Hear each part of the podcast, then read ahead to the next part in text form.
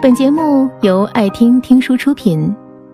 如果你想第一时间收听我们的最新节目，请关注微信公众号“爱听听书”，回复“六六六”免费领取小宠物。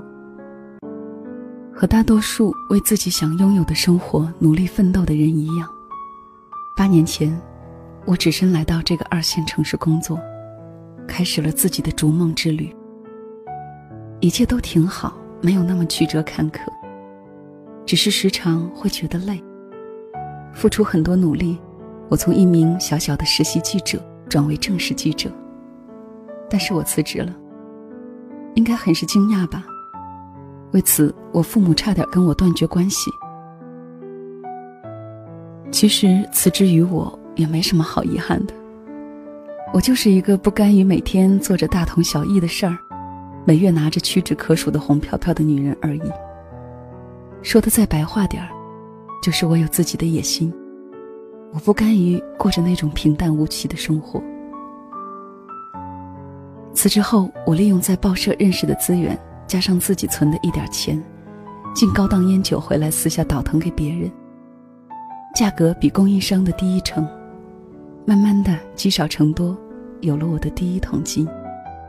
再后来，生意越做越大，从私下供应变成了代理。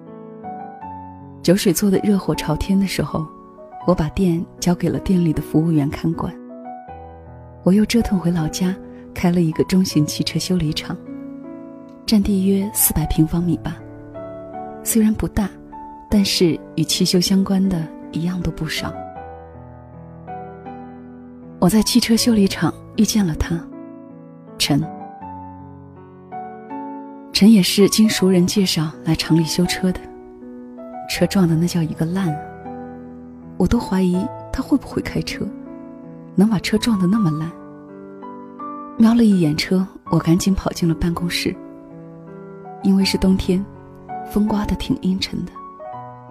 坐办公室里无聊，就打量着站在外面的陈，看他站在阴沉沉的风里，嘴里叼着根烟。手里拿着个诺基亚，不停的按，瞬间觉得这款式的男人，应该是我最讨厌的吧。事隔很久，久到我已经忘记了他这个人曾在我面前出现过。一天，我收到了他的短信，刚开始他并没有告诉我他是谁，在我直接无视他的信息后，他才说是某某的朋友。他说喜欢我，要追我。开始，我对他的这些话全没放在心上，觉得就是个玩笑，我也不会跟他在一起。想想他那天的样子，就不是我喜欢的类型。但是没想到他还真的付诸行动，送花，送娃娃，最离谱的一次是到我生活的 C 城住的小区里，大喊我的名字，说爱我，因为他不知道我住哪一栋，结果。保安人员把他赶出了小区。这事让我有一个月没敢摘下墨镜进小区。后来我也不知道我们是怎么就走到一起的。其实至今我自己都不知道那时的我，到底是喜欢他，还是因为身边朋友的撮合，加上自己一个女人，整天在 C 城和 A 城之间来回跑，累了，想找个肩膀靠一靠。再或者。是我寂寞了吧？反正我们就这样稀里糊涂的走到了一起。大概一个月的样子，我发现他好赌，我劝过，他也保证过。后来又发现他外面女人一堆，手机整天按，不停的按，不停的和各个女人发着暧昧的信息。为此我要分手，他就求我原谅，说不再有下次。我心软信了他。但是时间不长，我每天忙店里的事儿，再加上各种应酬，没有多少时间是跟他在一起的。无意间去他住的地方，发现他跟别的女人在家暧昧。我的第一段恋情就这样结束了。我关掉手机，开着车出去找了个宾馆睡了三天。回来后，他又继续让我原谅他。这次。我铁了心，决定跟他断绝一切关系。后来，那个跟他暧昧的女人，发信息说，陈当初追我，只是因为他跟我那个所谓的朋友在酒桌上打的一个赌，只要追到我能谈上两个月，就给他三万。如果没有两个月，陈就倒给我那个朋友三万。看了信息，我哭笑不得。原来一切看似疯狂的举动，只是为了一个赌局。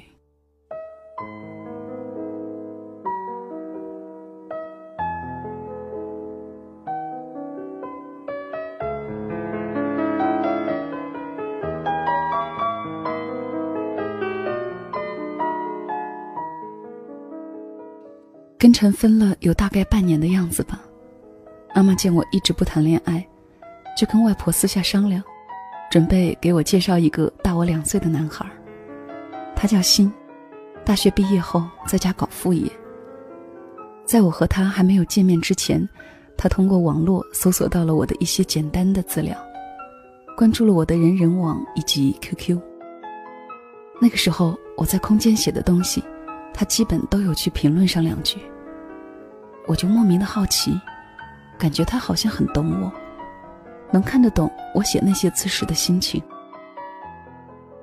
后来一次回到家，妈妈给我说介绍个对象。说实话，我并不想见，但是不想妈妈伤心，就勉强答应了。第一次见面，还在房间睡觉的我被妈妈叫醒，睡眼蓬松的走到客厅。看见了一个男生坐沙发上对着我笑，我礼貌性的回应了一下，却觉得这个人很眼熟，是不是见过？脑袋里把最近认识的人都回忆了一下，想不起来，怎么那么眼熟？究竟是哪里见过呢？男生突然开口了：“你写的字很凄凉。”原来是你。我们都没有说是否交往，只是会在每天夜深人静时上网聊天儿，聊白天发生的事儿，遇到的人。有时他也会坐上四个小时的大巴来 C 城请我吃个饭，看个电影，然后再坐末班车回家。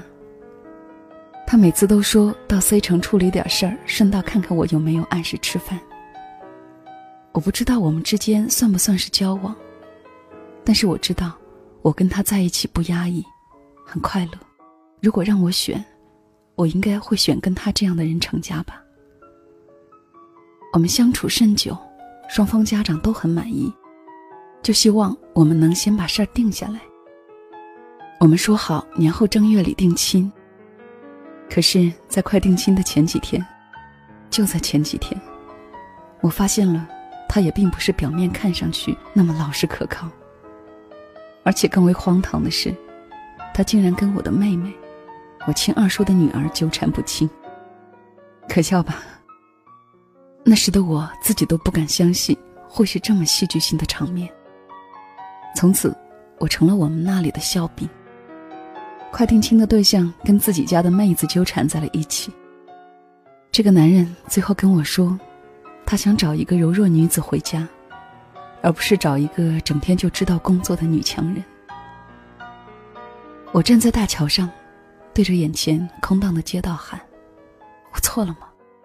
我辛苦打拼自己的事业错了吗？我为了将来的生活能更舒坦些，我错了吗？你不想找个女强人回家过日子，为何不早点说？为何在大街小巷传遍了我们的亲事时，闹出跟我妹妹纠缠在一起这么天大的笑话？”就这样，一夜之间，我从众人眼中的佼佼者，变成了一个笑柄。从那以后，我开始嗜酒、抽烟，每天几乎不睡觉。白天穿戴整齐的处理工作，晚上就化浓浓的烟熏妆，去泡夜店，喝很多酒，抽很多烟。喝醉了就趴包厢沙发上睡，睡醒了再继续喝。终于，精神崩溃了，坚持不住了。那天喝了多少酒，我也忘记。自己也不知道是哪里来的勇气，就一刀划了下去。看着鲜红的血从手腕滴向地板。至今，那种清脆的声音还依稀可辨。我不知道爸妈他们是怎么发现我自杀的，我也不知道当他们发现我轻生时的紧张表情。我只知道醒来时，周围全部笼罩着消毒水味儿。只知道再次睁眼看到爸爸妈妈时，感觉自己是多么的不孝。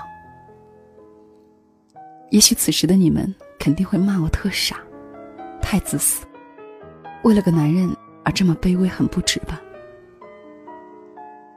其实身边懂我的人都知道，像我如此这般强悍的女汉子，是不可能去因为一个不值得的男人而想不开的。只是因为我与他之间出现的那个第三方。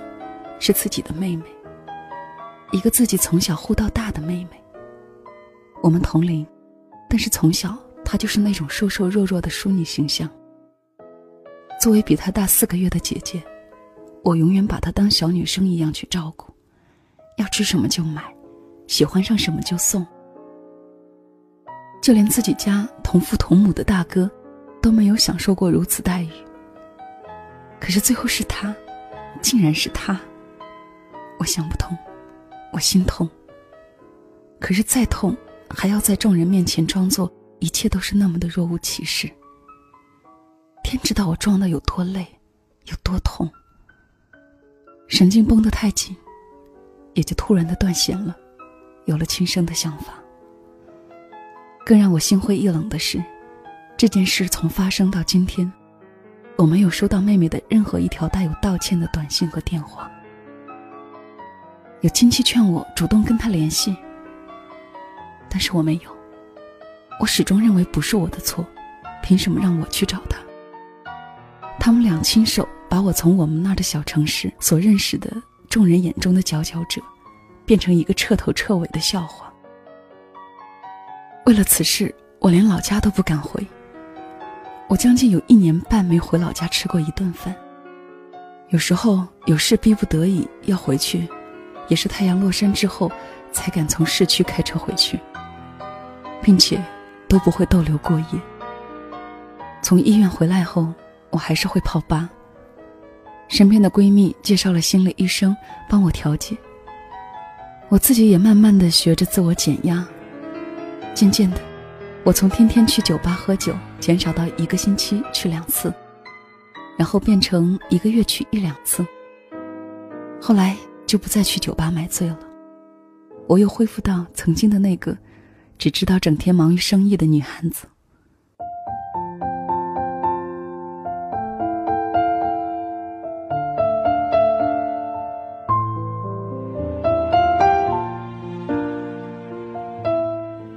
生意再次扩大，每天从这个工作室忙碌到另一个工作室，晚上还会去自己的会所整理新货。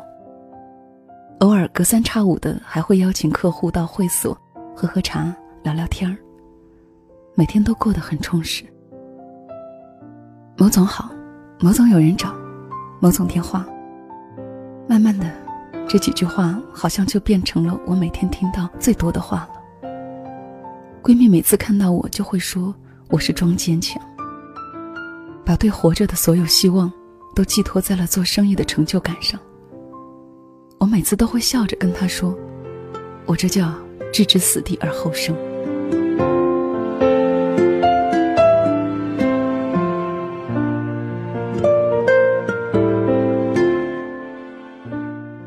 通过朋友的介绍，我和他相识。起初只是聊聊天儿，谁都没有想过进一步发展，因为我们之间有着一千六百公里的距离。都说天天聊天唠嗑的人，时间久了会依赖。我们就是属于那种，他比我小，爱喊我老女人，我爱喊他木头，因为有好多事说很多遍他才会懂。我们就这样靠着微信和电话联系了两个月之后，才相约到我的城市见面。在这之前，他问我，对他什么想法？他说想跟我在一起。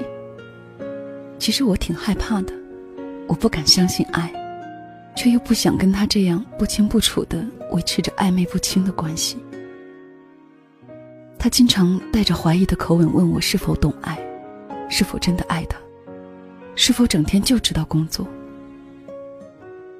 对他其实挺愧疚的，他迁就我的地方太多。有时打电话给我时，我不是在开会，就是在应酬。每天都是他打电话提醒我记得吃饭，记得添加衣服。就连出差需要带的随身物品，都是他打电话提醒。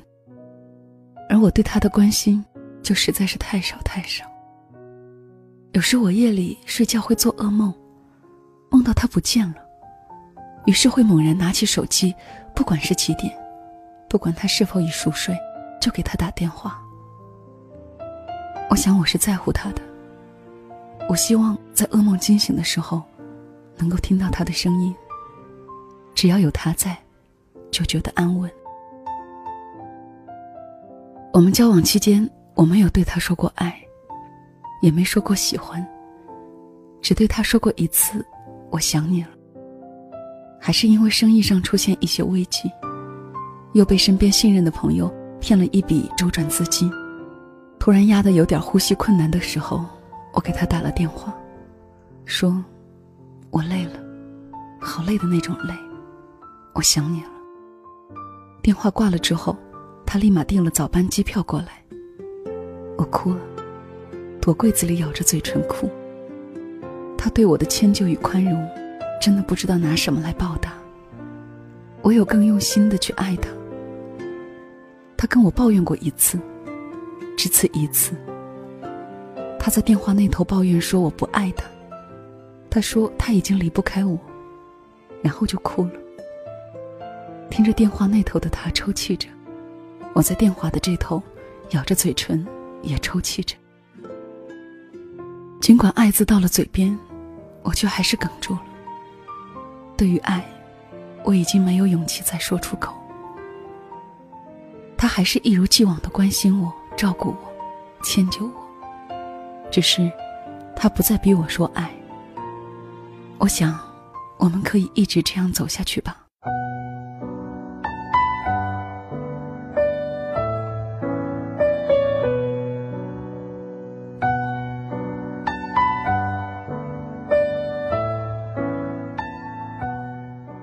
二零一三年十二月八号，